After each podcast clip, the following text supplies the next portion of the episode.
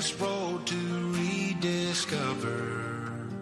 Hey, sister, know the water's sweet, but blood is thicker. Oh, if the sky comes falling down for you, there's nothing in this world I wouldn't do. Comienza Protagonistas los Jóvenes con Fray Abel García. Hey,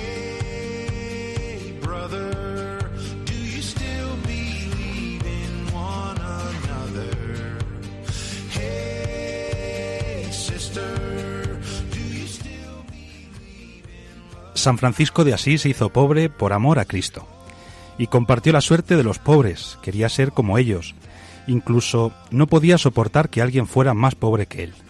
Un día llegó un hombre pobre y enfermo al lugar donde se encontraba Francisco y otro hermano. El santo, al ver su doble calamidad, pobreza y enfermedad, se lamentó. Conmovido y lleno de compasión, empezó a hablar con su compañero de la pobreza. Pero éste le respondió, Hermano, sí, este hombre es pobre, pero no existe ninguno en la región que anhele tanto la riqueza como él. Entonces Francisco lo reprendió, y su compañero reconoció que había hecho un juicio temerario. San Francisco le ordenó, Ve y quítate tu hábito, y luego póstrate a los pies del pobre y declara tu culpa. Y no le pidas solo su perdón, sino también su oración. El compañero le obedeció. Fue, hizo lo que se le dijo y luego regresó. Entonces Francisco le dijo, Hermano, cuando ves a un pobre, ves un espejo del Señor y de su madre pobre. No lo olvides.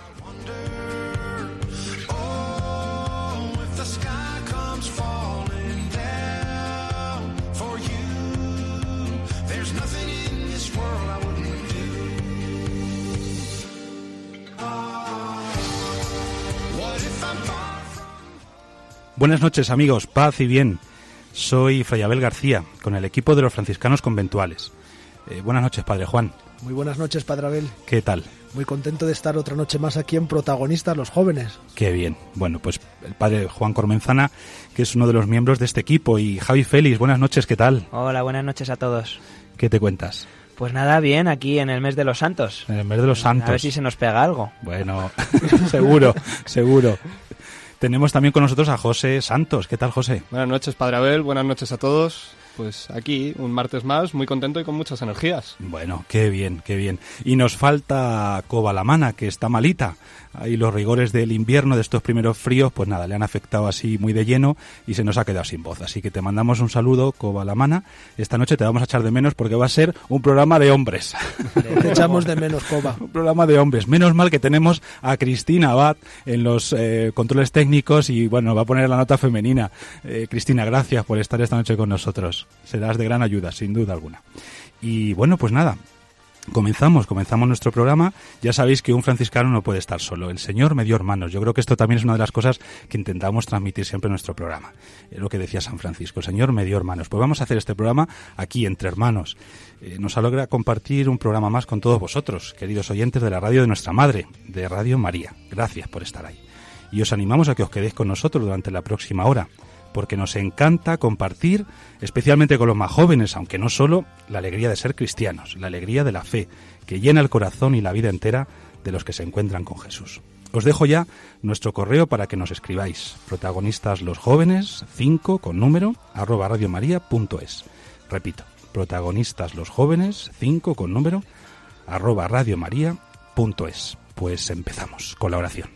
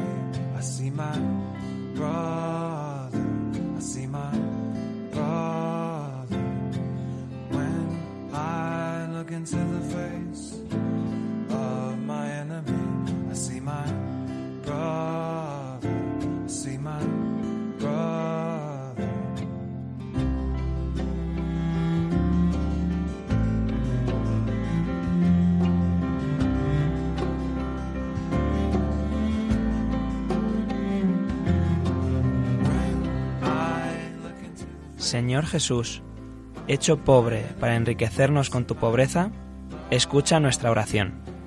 Por el frío del pesebre y de la noche de Navidad, acuérdate de aquellos que no tienen una morada digna. Por el miedo y la inseguridad de la huida a Egipto, acuérdate de los emigrantes y refugiados. Por los años de pobreza vividos en Nazaret, acuérdate de tantas familias que no ganan lo suficiente para vivir. Por el dolor que causaste a María y a José cuando te, quesa- que- te quedaste en el templo, acuérdate de los padres que sufren por sus hijos. Por la violencia, injusticia, hipocresía y odio de las que has vivido, de las que has sido víctima inocente. Haznos comprender las bienaventuranzas de la mansedumbre, de la justicia, de la misericordia y de la paz. por las horas terribles en el Calvario. Acuérdate de los que yacen sin salud y sin recursos en el lecho de dolor. Te lo pedimos por la intercesión de María, tu madre, que cantó la eficacia de la providencia en los humildes y hambrientos. Ayúdanos a superar nuestra insensibilidad e indiferencia.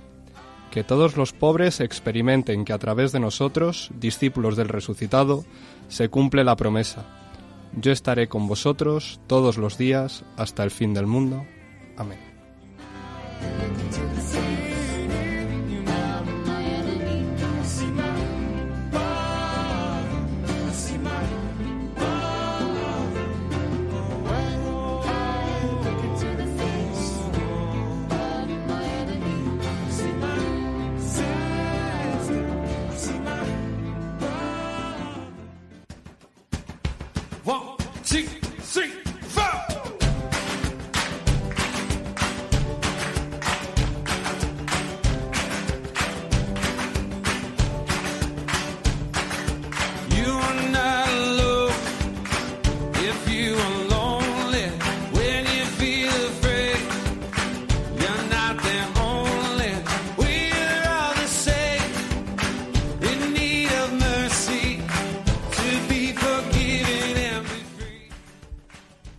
Hermano, cuando ves a un pobre, ves un espejo del Señor y de su madre pobre. No lo olvides.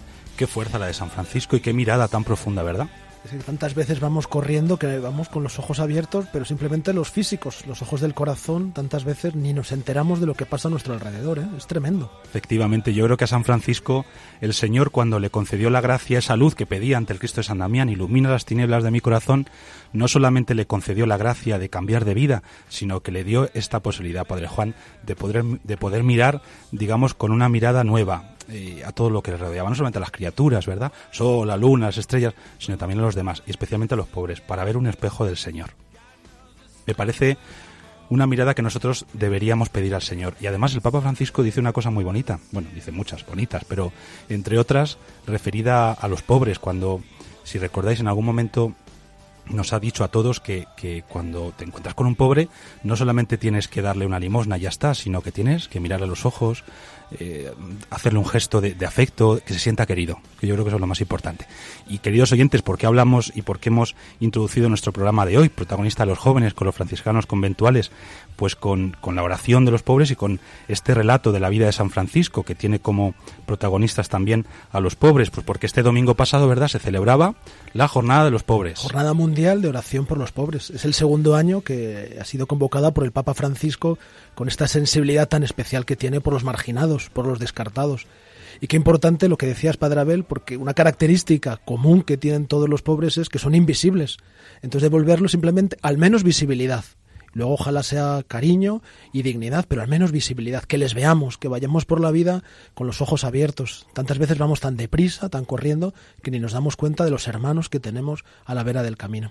Y efectivamente es verles, pero además un paso, creo yo, eh, que es el que nos indica San Francisco, un paso adelante en este sentido, y es verles y ver en ellos a Cristo. Esto para un cristiano, para un creyente, no es algo secundario, creo yo. No sé qué os parece, Javi, Félix y José. Pues, pues que es verdad.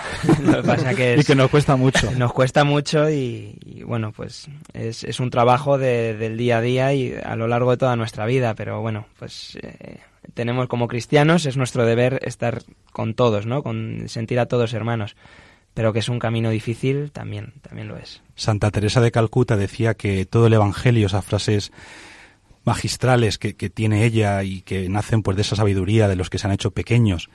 Decía que todo el Evangelio podría resumirse en los cinco dedos de una mano. ¿Conocéis? A mí me lo hicisteis. A mí me lo hicisteis. Que está tomado del Evangelio de San Mateo. Bueno, va un poco en la línea de lo que decíamos antes de San Francisco. Cuando ves a un pobre, ves un espejo del Señor y de su madre. A mí me lo hicisteis. Y es verdad que el Papa Francisco dice que la Iglesia no es una ONG y lo repite constantemente, pero eso no quiere decir que la caridad sea una pata fundamental de la Iglesia. Y necesitamos desarrollar al máximo esta dimensión que a veces está un poquito anestesiada y porque no la vemos, porque tenemos muchas cosas en la cabeza, recuperar la caridad como una de las virtudes fundamentales de nuestra vida. Y sobre todo con aquellos que no nos lo pueden devolver. Esa caridad con los que no te lo pueden pagar, la gratuidad en definitiva. Nos lo pagará el Señor en el cielo. Y ciento por uno en esta tierra y la vida eterna. Efectivamente. Amén. bueno, pues eh, precisamente esta sección de nuestro programa, eh, protagonistas los jóvenes, eh, pretende, bueno, pues precisamente algo de lo que ya hemos dicho, eh, no permanecer insensibles, ciegos, indiferentes ante lo que pasa a nuestro alrededor. Nos gustaría compartir pues muchas noticias, eh, testimonios, cosas que hemos visto en internet, en la televisión o, o simplemente en nuestra vida de cada día y poder compartirlas con vosotros porque hemos descubierto detrás de cada una de ellas pues un mensaje del Señor y un poquito de luz para nuestra vida, para nuestra vida de fe. Pero lógicamente tenemos que hacer siempre una selección. Intentamos que las dos o tres que compartimos pues que mm, bueno, os puedan también a vosotros ayudar. Entonces, bien, hoy vamos a intentar que estas noticias o estos testimonios, eh, ya los escucharéis, pues eh, bien, nos abran los ojos sobre do- dos realidades muy importantes.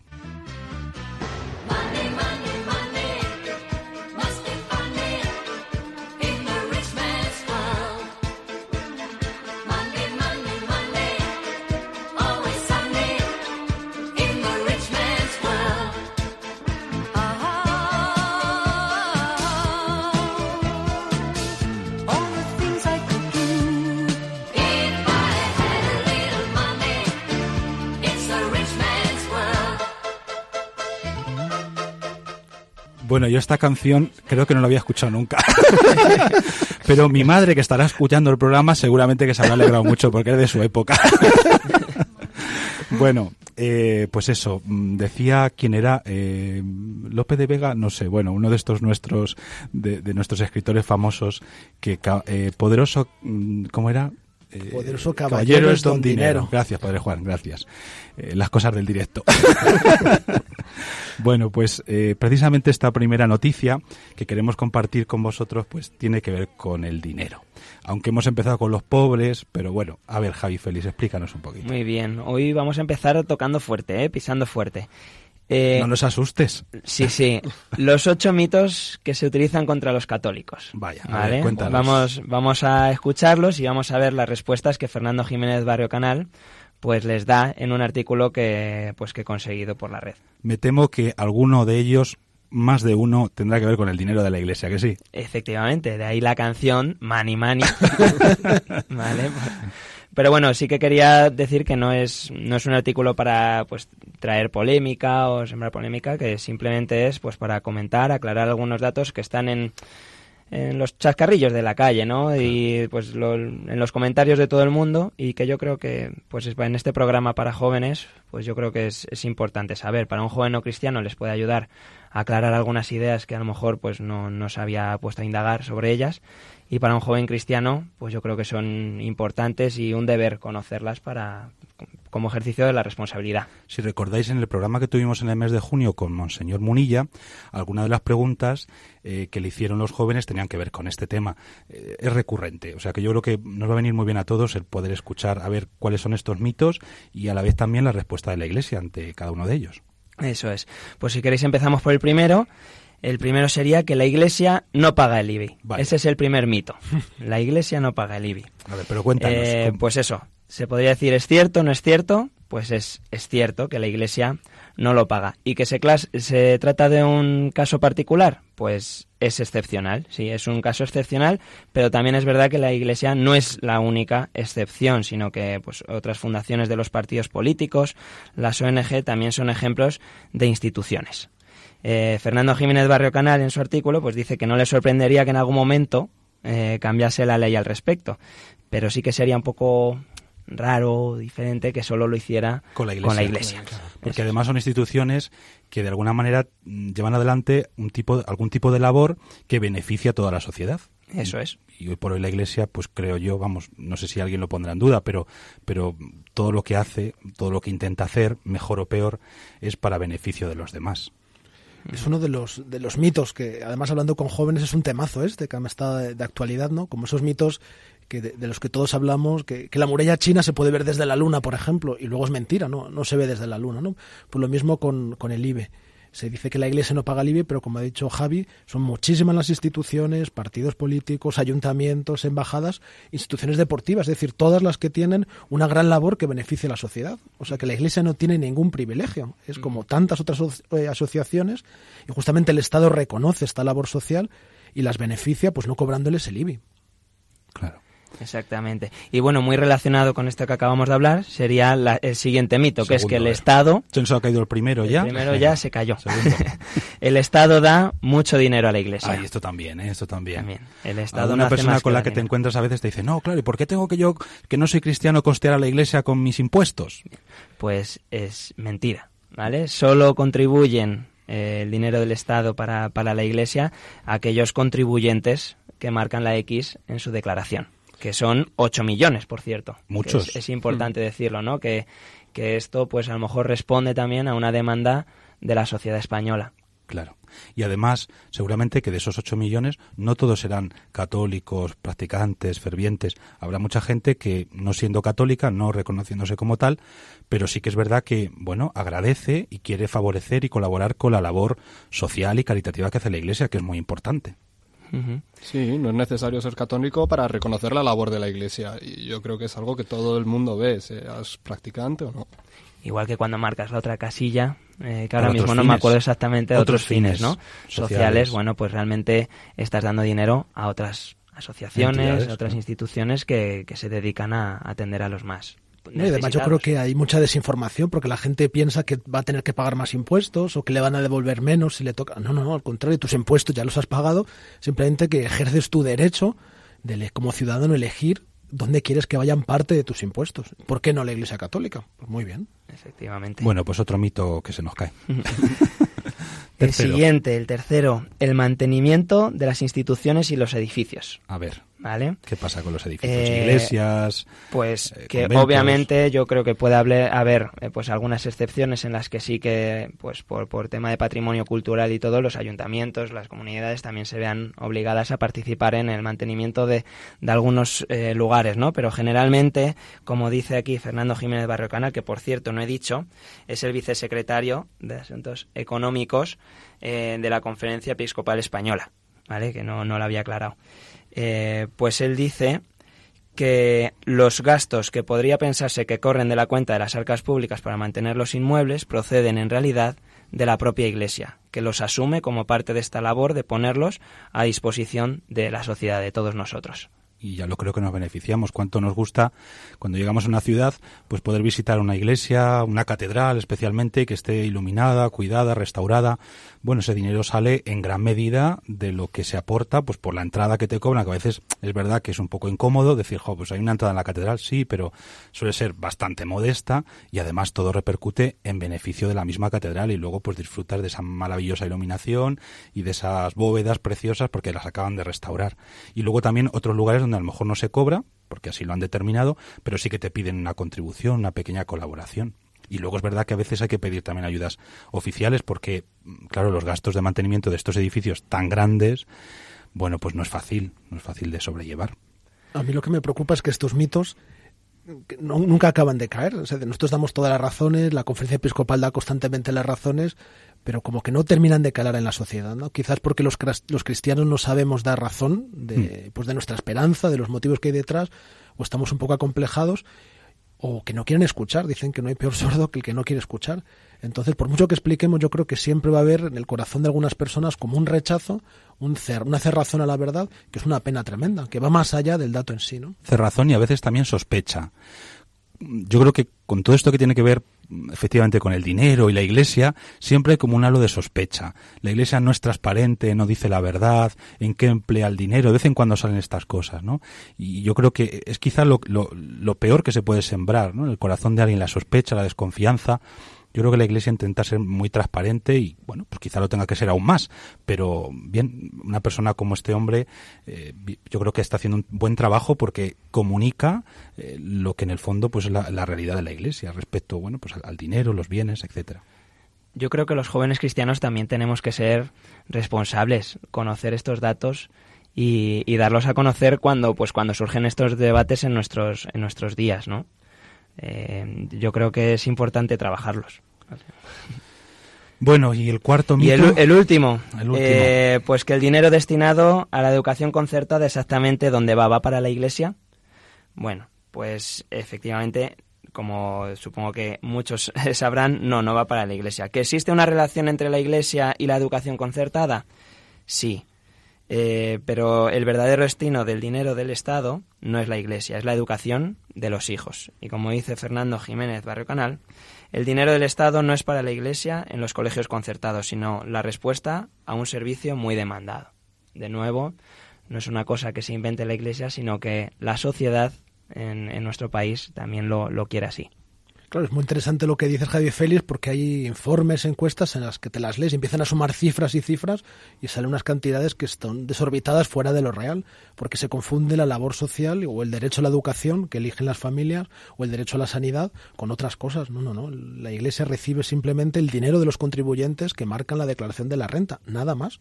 Lo otro es un derecho que los padres ejercen de poder elegir la, libremente el centro en el que sus hijos quieren que estudien. Y además es un 60% de los estudiantes los que eligen la asignatura de religión. Yo creo que es un dato nada despreciable. O sea, hay muchos padres que todavía hoy siguen eligiendo para sus hijos la religión. Por tanto, es un derecho que, que tenemos que seguir, por lo menos, ofertando.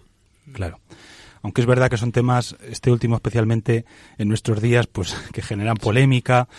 Eh, bueno, a veces eh, hay que hilar muy fino, hay que muy fino, pero creo que la Iglesia eh, tiene que seguir proponiendo lo que ella cree que es bueno. Además, mm, no, no tiene un afán, digamos, proselitista, como muchas veces dice el Papa Francisco, sino porque está convencida, después de dos mil años de historia, que, que lo que puede ofrecer a la sociedad es algo muy bueno. Es algo muy bueno. Es el espíritu del Evangelio, es a Cristo. Y si, por ejemplo, hay jóvenes que van a la clase de religión y no son cristianos, incluso a veces de otras religiones, pero les gusta, aprenden, es decir, al final también los valores cristianos, aunque uno no se encuentre directamente con Jesucristo, no le interese conocer a Jesucristo, o sí, mm, vete tú a saber, pero, pero lo que se enseña, lo que deriva de la fe cristiana es bueno, es bueno. Y ya digo, yo me he encontrado con jóvenes y vosotros que os dedicáis también al mundo de la educación principalmente, pues que aún no creyendo o no definiéndose cristiano o, o creyente, pero, pero valoran muy positivamente lo que se les dice y lo que aprenden. Yo creo que el problema viene en confundir clase con catequesis, Con que son dos cosas distintas. Y se, se acusan, ¿por qué en la escuela tiene que haber catequesis? No, no, no hay catequesis.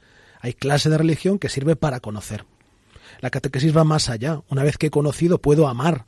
Pero hay que distinguir clase, que es conocimiento, con catequesis, que es amar. Y además es que, eh, unido a esto que dices, Padre Juan, yo creo que es que nuestra cultura cristiana, católica, en Occidente principalmente, y sobre todo en Europa, y no digamos ya en España, está totalmente atravesada de comienzo a fin, pues por, eh, por la fe cristiana y, y por la simbología cristiana.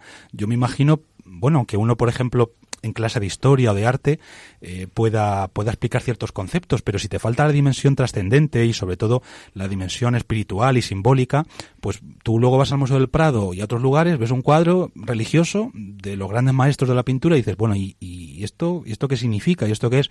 Y ves el cuadro y te quedas pues igual, porque es que en el fondo no sabes descifrar un código muy, muy importante, que es el código religioso y espiritual, y esto se debería aprender en la clase de religión, entre otras cosas. De hecho, hoy en día que están tan de moda las inteligencias múltiples y el famoso Howard Gardner. eh, Uy, qué inglés. Has visto. Es, es que soy profesor de inglés. Ah. Ay, bueno, Ahora bueno. que están tan de moda todos estos temas, eh, Howard Gardner eh, menciona una inteligencia que no, es, no está tan de moda, que es la inteligencia espiritual. Y habla de la dimensión que tiene dentro de la formación del individuo y la señala como imprescindible. Entonces, si esto no se trabaja, pues esa inteligencia queda un poquito desfavorecida, ¿verdad? Sí, yo creo que sí. Bien, pues eh, Javi Félix, gracias por Muchas estas noticias tan interesantes. state that nearly 14 billion years ago expansion started. Wait, the earth began to cool, the autotrophs began to drool, Neanderthals developed tools, we built a wall. We built the pyramids. Math, science, history, unraveling the mystery that all started with a big bang. Since the dawn of man is really not that long as every galaxy was formed in less time than it takes to sing this song. A fraction of a second and the elements were made. The bipeds stood up straight, the dinosaurs all met their fate. They tried to leave, but they were late and they all died. They closed their asses off the oceans and Pangea Sea. A wooden bottom be a set in motion by the same Big Bang. It all started with a Big Bang. It's expanding Me han chivado que esta sintonía, bueno, esta musiquilla que hemos puesto, es de una serie, pero mm, yo tengo que reconocer, igual que tú, Padre Juan, que no tenemos... Oye, oye, oye, habla por ti. ¿eh? No, no, pero lo que voy a decir yo Padre que va a sorprender. tú lo puedes compartir, a menos que no hagas algo que nosotros no sabemos, el resto de tu comunidad. Eh, no tenemos televisión. no sé si eso es bueno o malo. Nosotros estamos contentos y nos ayuda a hacer otras cosas mucho más importantes. Bueno, esto mm, para deciros que no solemos ver series. Y creo que esta música es de una serie, pero vosotros que estáis más puestos en estas cosas, pues a ver, decidnos, ¿de qué serie es? Así es, yo creo que todo el mundo la habrá reconocido. Bueno, todo el mundo, yo no. Bueno, el padre Abel no. Yo creo que Juan sí. es de la serie de Big Bang Theory, que seguramente Ah. mucha gente conocerá, ¿verdad? Oye, ¿por qué te tocan todas las palabras en inglés a ti? Bueno, el problema es que ahora viene una en francés y he puesto el listón un poco alto, creo. Pues ahora, humildad. Pues así es, he traído una noticia eh, que dice lo siguiente, dice, recomiendan renombrar, renombrar la ley Hubble en honor al sacerdote que propuso la teoría del Big Bang. Entonces, claro, al leer esto a mí me llamó mucho la atención y me puse a leer y decía lo siguiente, la Unión Astronómica Internacional votó a favor de una recomendación para renombrar la ley Hubble como la ley Hubble-Lemaitre, en reconocimiento a las contribuciones del sacerdote y astrónomo belga a la teoría científica de la expansión del universo. A mí me llamó mucho la atención esto porque coincidió que en julio aquellos que accedimos a Internet, a Google, pues nos encontramos con que la imagen de Google había cambiado y salía, ya sabéis que de vez en cuando con ciertos eventos la imagen cambia y salía un sacerdote. Pues era este, Google reconocía la labor de este sacerdote que tampoco se conoce tanto, ¿verdad? La- No se conoce la labor de este sacerdote como tal, como la teoría del Big Bang. De hecho, se- a veces sin conocimiento se utiliza como contraargumento de la religión.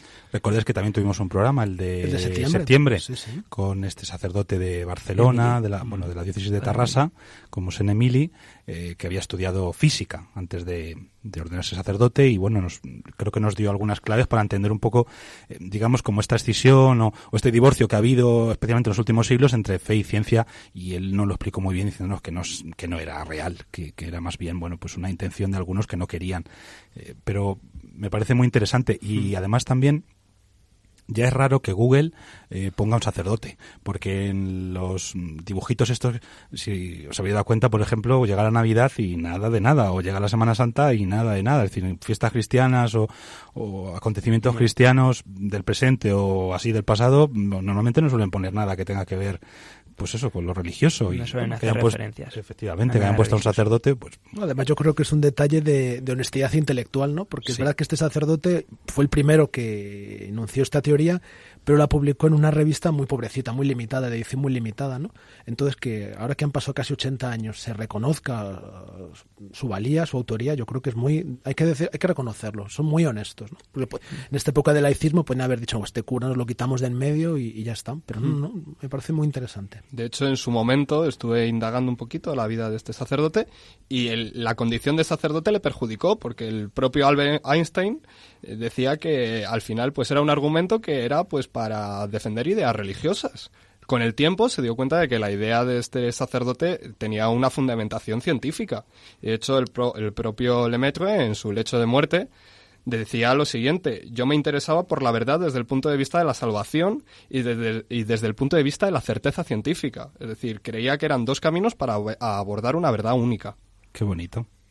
Sí, lo que pasa es que aquí pues tendríamos que poner otro mito más, Javi Félix, que es este. Y bueno, pues lo que pasa es que tendríamos que ser un poco más expertos. Yo reconozco que no tengo mucha idea de todo esto. Pero bueno, es otro mito, es otro mito. Este de la fe, de la ciencia, especialmente también entre los jóvenes.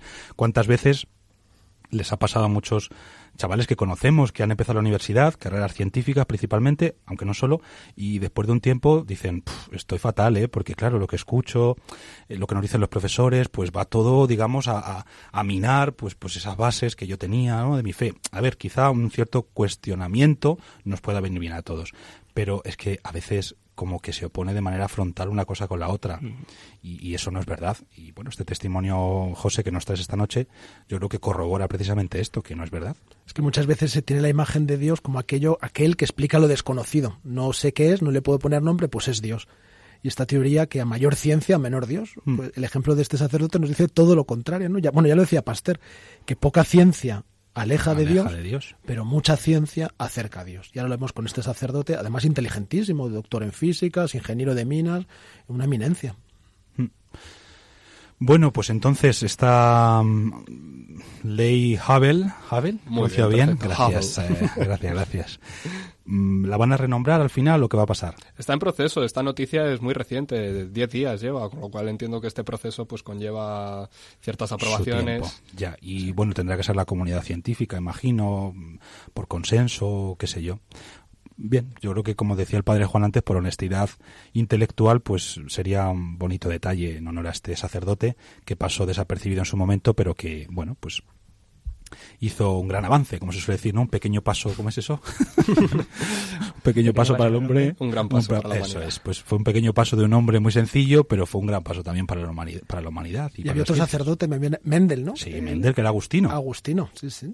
Agustino Checo, no, bueno, no sé, pero sí. otro- Agustino. El de los guisantes, para, para todos los que... El de los guisantes. Eso es, el de los guisantes. Genética. El de la genética, efectivamente. Todo lo hemos, lo, lo hemos estudiado, ¿verdad? Leyes de- mendelianas, sí, sí. Eso es. Eso Y yo es. creo que no es el único, los únicos ejemplos, ¿no? Hay No, un hay montón, más, Francis más. Collins, un, no, no es sacerdote, pero bueno, un cristiano Pues, que, sí. que lleva el proyecto Genoma Humano, que es uno de los, de los centros científicos más importantes, la cantidad de premios Nobel que, que ha habido, hombres y mujeres a lo largo de toda la historia cristiana, cristianos y cristianas, ¿no? De, que, que han sido premiados, ¿no? Por, por investigar y por conocer más la verdad, que es al final un poco lo que, lo que nos lleva el Evangelio también, ¿no? A conocer la verdad. Y barriendo un poquito para casa, también hablaros de un- una persona, bueno, un fraile franciscano conventual, que fue uno de los mayores cartógrafos, también es ciencia la cartografía, de su época. Eh, fue ministro general de la Orden, el padre Vincenzo Colonelli. Era italiano y fue cartógrafo oficial de la República de Venecia cuando los venecianos eran los grandes navegantes y comerciantes pues de Europa. Y, e incluso, fijaos, eh, los reyes de España pidieron a Colonelli, ahí entrando en conflicto con la República de Venecia, pues que les cartografiara también en la descu- el descubrimiento del Nuevo Mundo, bueno, varias cosas. Eh, bien, pues un franciscano, científico y un hombre, bueno, pues con un rigor muy, muy bueno y pues también barremos un poquito para casa. Ya hemos hablado sí, de un. Agustino, pues un franciscano. tenemos que estudiar, Padre Abel, tenemos que hacer, ponernos las pilas y estudiar también. Ay, señor. Bueno, sí, sí, lo haremos. Bien, pues muchas gracias, eh, José, también por, por tu noticia. Y bueno, pues eso, ojos que ven, corazón que siente. Ojalá nosotros, pues después de haber escuchado estas dos noticias que hemos querido compartir con vosotros, la caída de los mitos y el renombrar esta ley en honor a este sacerdote, Jabel, pues nos ayude también a nosotros a tomar conciencia de la importancia pues de nuestra colaboración con la Iglesia, lo que decía José, de conocer y también dar a conocer y a la vez también pues de no sentirnos ahí como encogidos porque parece que la Iglesia pues eso no, no es científica, no tiene nada que ver con todo esto, ¿no? Que sea como si hoy fuera la verdad y tal, no, no, pues nosotros podemos ir con la cabeza bien levantada porque ha habido hombres como este, por ejemplo, este sacerdote, que han dado una gran aportación al mundo científico. Hay una luz siempre cerca, trae la oportunidad. No eres el miedo que queda, eres la vida que das.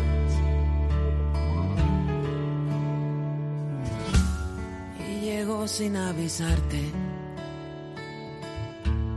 Y llegó sin preguntar. Tus ojos adentrarse y tu libertad llevarse a donde nunca quiso estar. Y se trajo el frío a casa y las ganas de llorar. Y se atreve a andar diciendo que ya no te queda tiempo y que te tienes que marchar, pero tu amor puede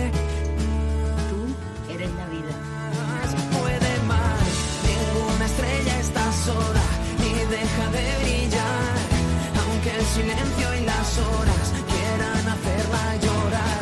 Llenas de luces las sombras, callas la soledad. No eres el miedo que ahoga, eres la vida que da. Tú eres la vida. Nadie sabe cuánto duele. Y lo cerca que se está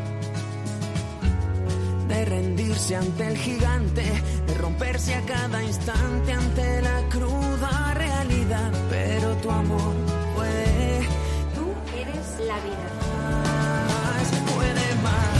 Hay una luz siempre cerca, trae la oportunidad a las princesas que sueñan que todo puede cambiar. Y aunque el camino es amargo y sé que dolerá, hasta el invierno. Tú eres la vida.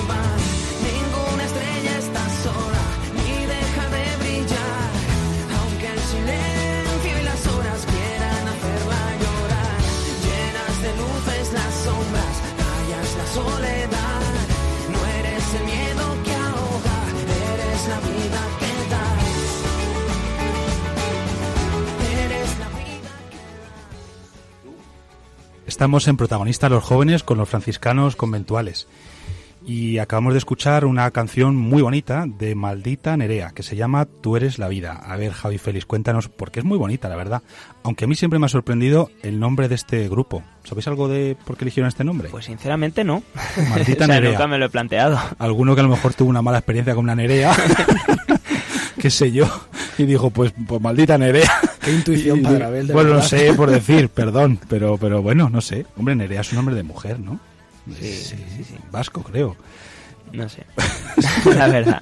Bueno, la cosa, la canción. Que me ha sorprendido, no, perdón. Por si acaso alguno lo sabía, vosotros que estáis más puestos en todo esto. No, Perdón, perdón. Pero bueno, la, la canción es eh, pues por una obra que se hizo por para la Asociación Española contra el Cáncer, eh, de hace ya creo que tres años. Tiene un Y es título muy sugerente, Tú eres Eso la es. vida. Eso es, tú eres la vida y bueno, pues para dar apoyo a todas esas familias y esas personas pues que, que han sufrido esta enfermedad y que se encuentran pues en ese túnel a veces sin salidas para decirles que, que la vida puede más que la muerte y que eso Efectivamente. está por encima de, de todo, de, de cualquier dolor. Claro, y que para nosotros además, cristianos, católicos, la vida es Cristo. Cristo. San Pablo lo dirá, para mí la vida es Cristo. Bueno, pues eh, nuestro invitado de esta noche eh, tiene que ver mucho con algo de lo que decía José, uy, perdón, Javi. Javi, eh, el tema de la vida, cuidar la vida, cuando la vida se nos vuelve frágil, bueno, que siempre lo es, pero hay momentos en los que esta fragilidad como que la sentimos con más fuerza, eh, es la enfermedad. Nos recuerda que nuestro cuerpo pues mm, está llamado sí a vivir eternamente después de la resurrección, que esperamos por pura misericordia del Señor, pero, pero que experimentamos aquí en, la tierra, pues eso, la fragilidad, la debilidad de nuestro cuerpo. Y como digo, nuestro próximo invitado, pues sabe un poco, bastante de todo esto, de la fragilidad del cuerpo, del cuidar la vida cada día. A ver, cuéntanos, Padre Juan. Pues sí, Padre Abel, esta noche nos acompaña en el estudio Víctor Martínez. Es madrileño, tiene 29 años y es el mediano de tres hermanos. Estudió enfermería, eh, de ahí lo de cuidar la vida, y en la actualidad trabaja en la UBI del Hospital Gómezulla, un puesto que entiendo que es muy complicado, al menos los que hemos tenido algún familiar en la UBI, en la UCI, es un lugar que, bueno, es catequista de jóvenes desde hace 11 años en la parroquia Nuestra Señora del Rosario de Madrid. Y esta noche está aquí con nosotros para que comparta su testimonio de fe y que nos cuente desde su experiencia si es posible ser joven y vivir la fe y sobre todo si es posible ser cristiano dentro del mundo labora- laboral y en un mundo tan complicado como es el de la enfermería y la UBI y las urgencias. Víctor, buenas noches, bienvenido a Protagonista Los Jóvenes. Buenas noches, Padre Juan. ¿Qué tal estás? Bien. Un poco nervioso. Un poco nervioso, sí. Se te nota, se te nota.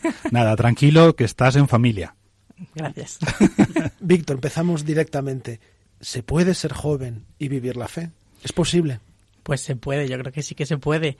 Yo creo que, que hay muchos ejemplos en la sociedad de hoy en día, ¿no? Que, podemos tener un trabajo, podemos tener amigos, una vida, como dirían hoy en día, pues normal, pero siendo cristiano también, ¿no? Yo creo que, que también es un mito, ¿no? Como, como nos contaban antes, el, el que el cristianismo está un poco de capa caída, ¿no? pero hay, hay en el mundo de, de la enfermería sorprende mucho. Yo me sorprendí mucho que, que hay mucha gente cristiana, hay mucha gente en el mundo de la medicina que, que creen, ¿no? Que tienen unas creencias que les ayudan también en el día a día. Por lo que veo, Víctor, buenas noches. Buenas noches. Eh, pues has tenido un camino de fe que te ha llevado hasta aquí. ¿Nos podrías decir un poco, ah, brevemente, ¿no? Porque no tenemos eh, toda, la, toda la noche, pero ¿cuál ha sido tu camino de fe? Pues yo mm, conozco a los conventuales des- desde chiquitito porque mis padres decidieron que, que fuese al Colegio San Buenaventura aquí de Madrid, ¿no? Y, les he conocido desde siempre y, pues conozco un poco el- a San Francisco desde, desde pequeño, pero bueno, lo que nos contaba en las clases, en dinámicas, en juegos, ¿no? Y luego hice la confirmación allí también en, en, bueno, en la parroquia de Nuestra Señora del Rosario y, y bueno, pues salí al mundo, digamos, adulto, pues pensando que era el mejor cristiano del mundo, ¿no? Que, que podía conseguirlo todo porque, porque me habían, me habían formado para esto, ¿no? Y entonces de repente mi catequista me invitó un día a, a que fuese a un grupo, pues que se llamaba Jufra, ¿no? Y allí descubrí la figura de Francisco. Jufra mm, es una sigla. Sí, es una sigla que significa, ¿Qué significa? Juventud Franciscana. Eso es, Juventud Franciscana.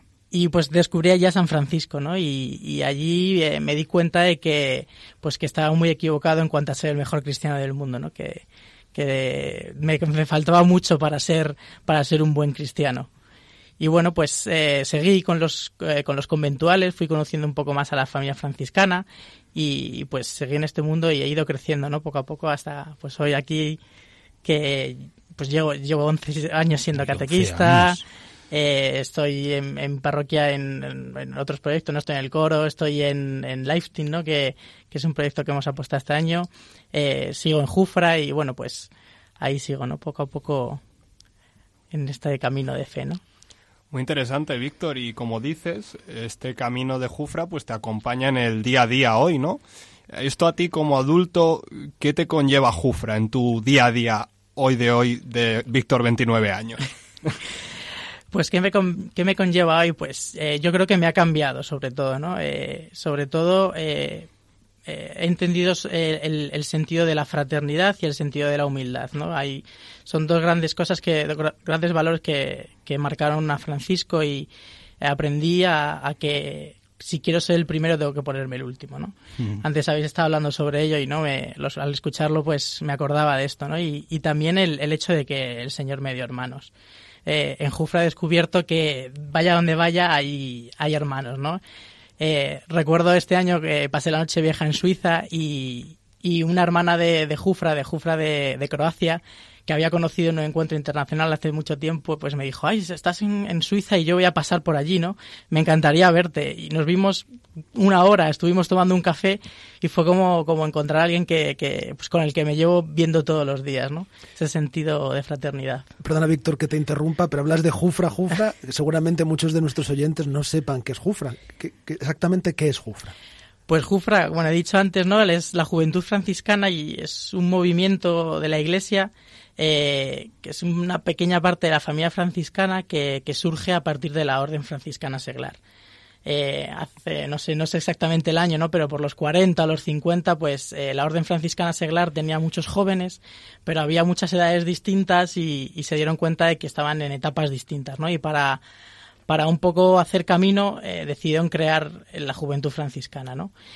Y pues es un grupo que, digamos, tiene independencia propia, digamos, ¿no? Tiene sus propios estatutos, tiene su, su, su manera de actuar, ¿no? Pero, pero que forma parte de la, de la orden franciscana y que depende de ella totalmente, ¿no? Y pues forma parte de esta familia franciscana, como digo.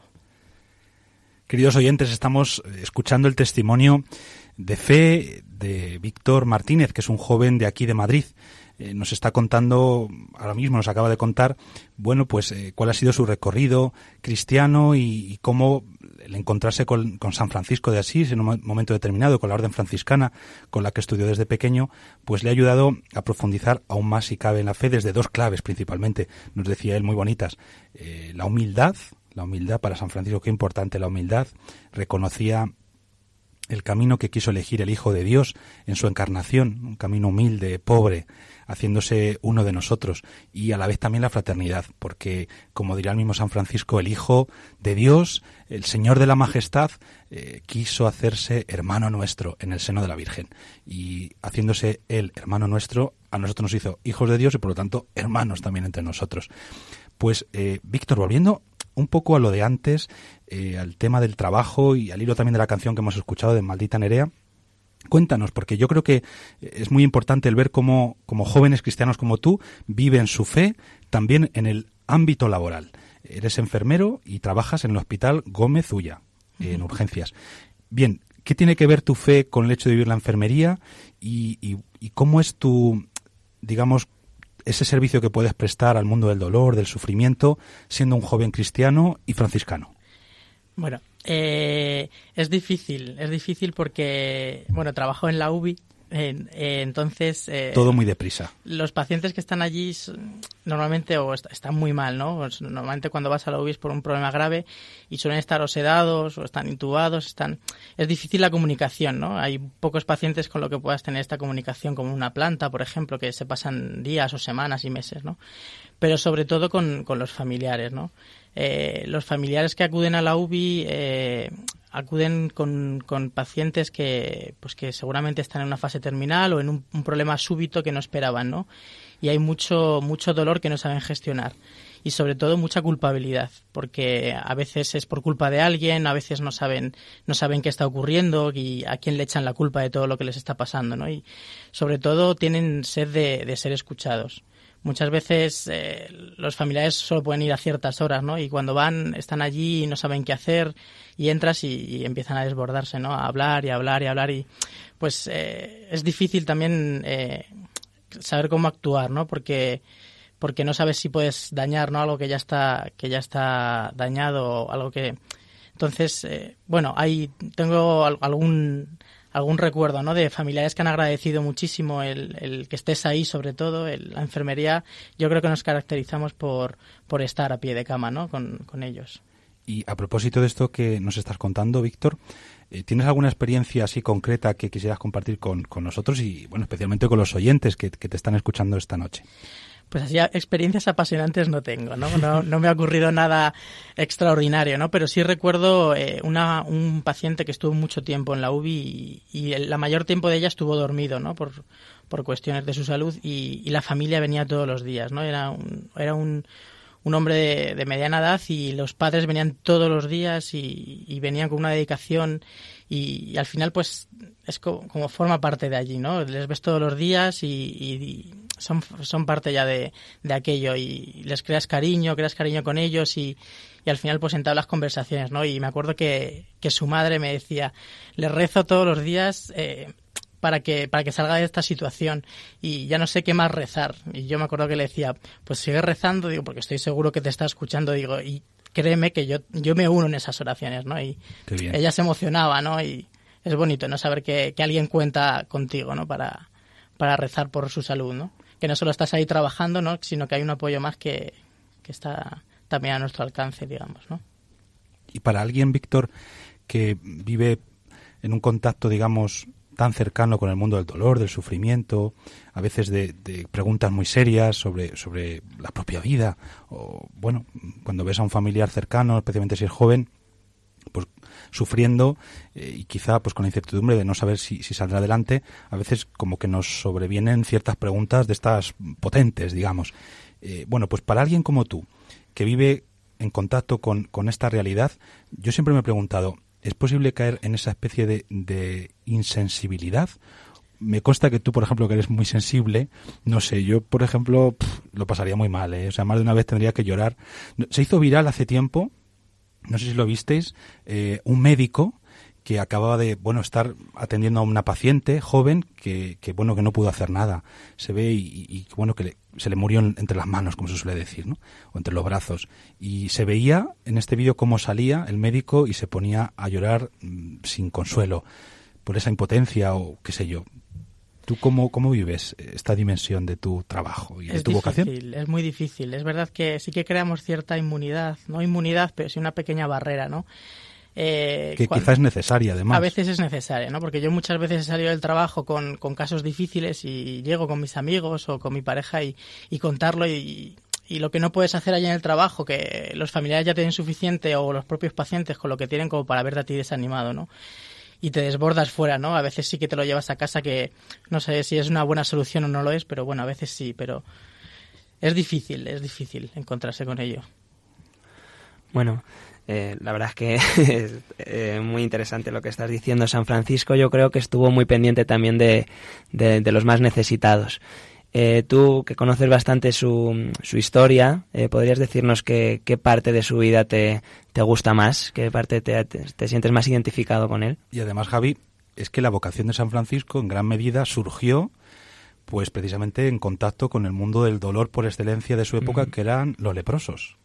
Tocando esa carne herida, esa carne sufriente del leproso, de los leprosos, no fue uno, fueron muchos, los que estaban en los leprosarios en los alrededores de Asís, pues ahí fue donde el Señor, como él mismo dice, poco a poco le fue tocando el corazón y llevando pues por un camino que él posiblemente nunca hubiera elegido, el de la misericordia. Pues yo me siento muy identificado con Francisco con el cambio radical que tuvo. Él tenía toda su vida montada y, de repente vino Dios y se la desmontó, ¿no? A pequeños cachos al final hizo, entre comillas y mal dicho, con él lo que quiso, ¿no? Y, y al final Francisco se dejó. Yo me siento identificado porque yo también tenía mi vida hecha, ¿no? Tenía eh, todo lo que tenía que hacer en mi vida. De hecho, empecé otra carrera distinta. Al final acabé en enfermería por despecho y, y al final descubrí en la enfermería eh, pues lo que es mi vida hoy, ¿no? También. Y descubrí que, que pues que Dios también me, me, llamaba a esto, ¿no? Y que tenía que desmontar mi vida para volver a montarla.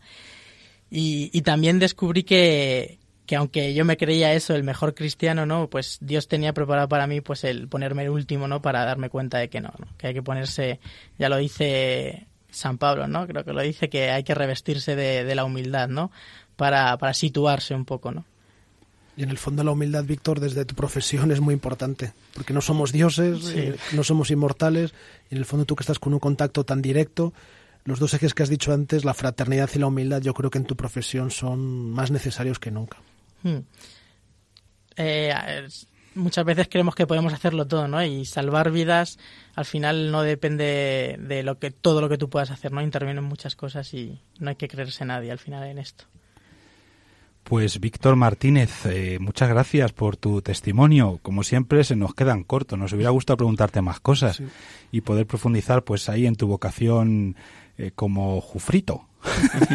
así se dice, jufrito. Jufrito, eso es. Bueno, suena un poco así a patata frita. pero, pero qué importante que eh, la orden franciscana exista también, bueno, pues esta dimensión eh, de, del vivir los valores, eh, la espiritualidad, el carisma de San Francisco, de Santa Clara, todos nuestros santos, pues como jóvenes y concretamente estos dos que tú nos decías, de la fraternidad, de la humildad. Así que muchas gracias por tu, por tu testimonio, queridos oyentes. Os decía Víctor Martínez, que es un joven de aquí de Madrid y que pertenece a la familia franciscana a través de Jufra, de la Juventud Franciscana. Pues gracias y hasta la próxima. Muchas gracias a vosotros. Y paz y bien. Paz y bien.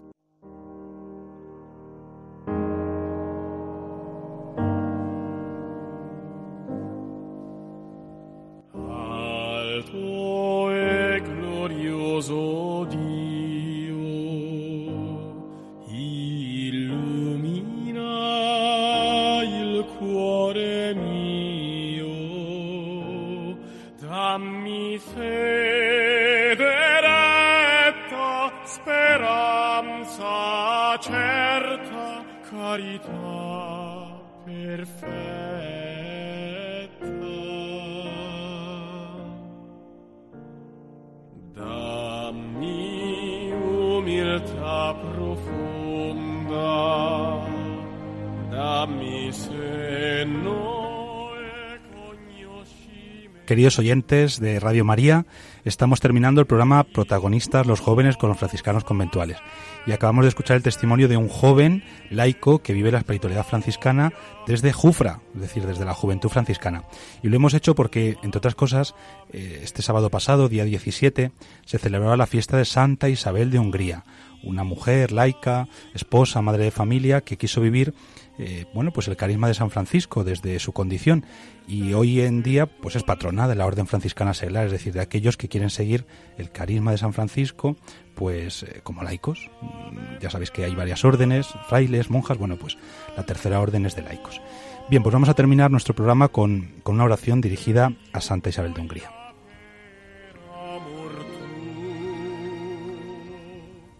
Dios Padre bueno, que en los santos has querido dejarnos verdaderos compañeros de la esperanza.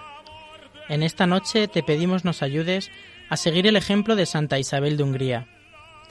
Ella que fue joven como nosotros, supo ver el mundo por encima de las riquezas que la rodeaban.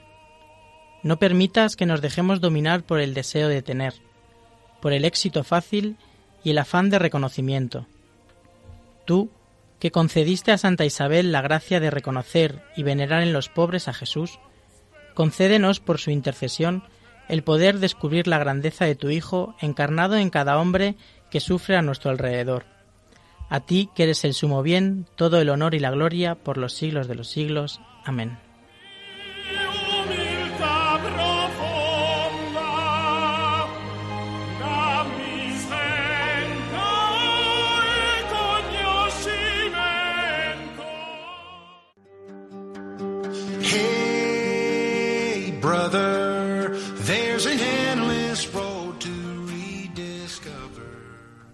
Padre Juan Cormenzana, buenas noches y muchas gracias. Ah, para ti, Padre Abel, buenas noches. Javi Félix, buenas noches y gracias. Buenas noches a todos. Eh, José Santos, buenas noches. Buenas noches y hasta el mes que viene. A todos vosotros, queridos oyentes, recibid la bendición eh, con la que San Francisco solía bendecir a sus, a sus hermanos y a todas las personas con las que se encontraba como broche de nuestro programa y si Dios quiere nos veremos el próximo mes. El Señor os bendiga y os guarde. Amén. Haga brillar su rostro sobre vosotros y os conceda su misericordia. Amén. Amén. Vuelva a vosotros su mirada y os conceda la paz. Amén. Hasta el próximo mes, queridos ah, oyentes y amigos. Paz y bien. Hey, brother, there's an endless road to rediscover. Hey, sister, know the water's sweet, but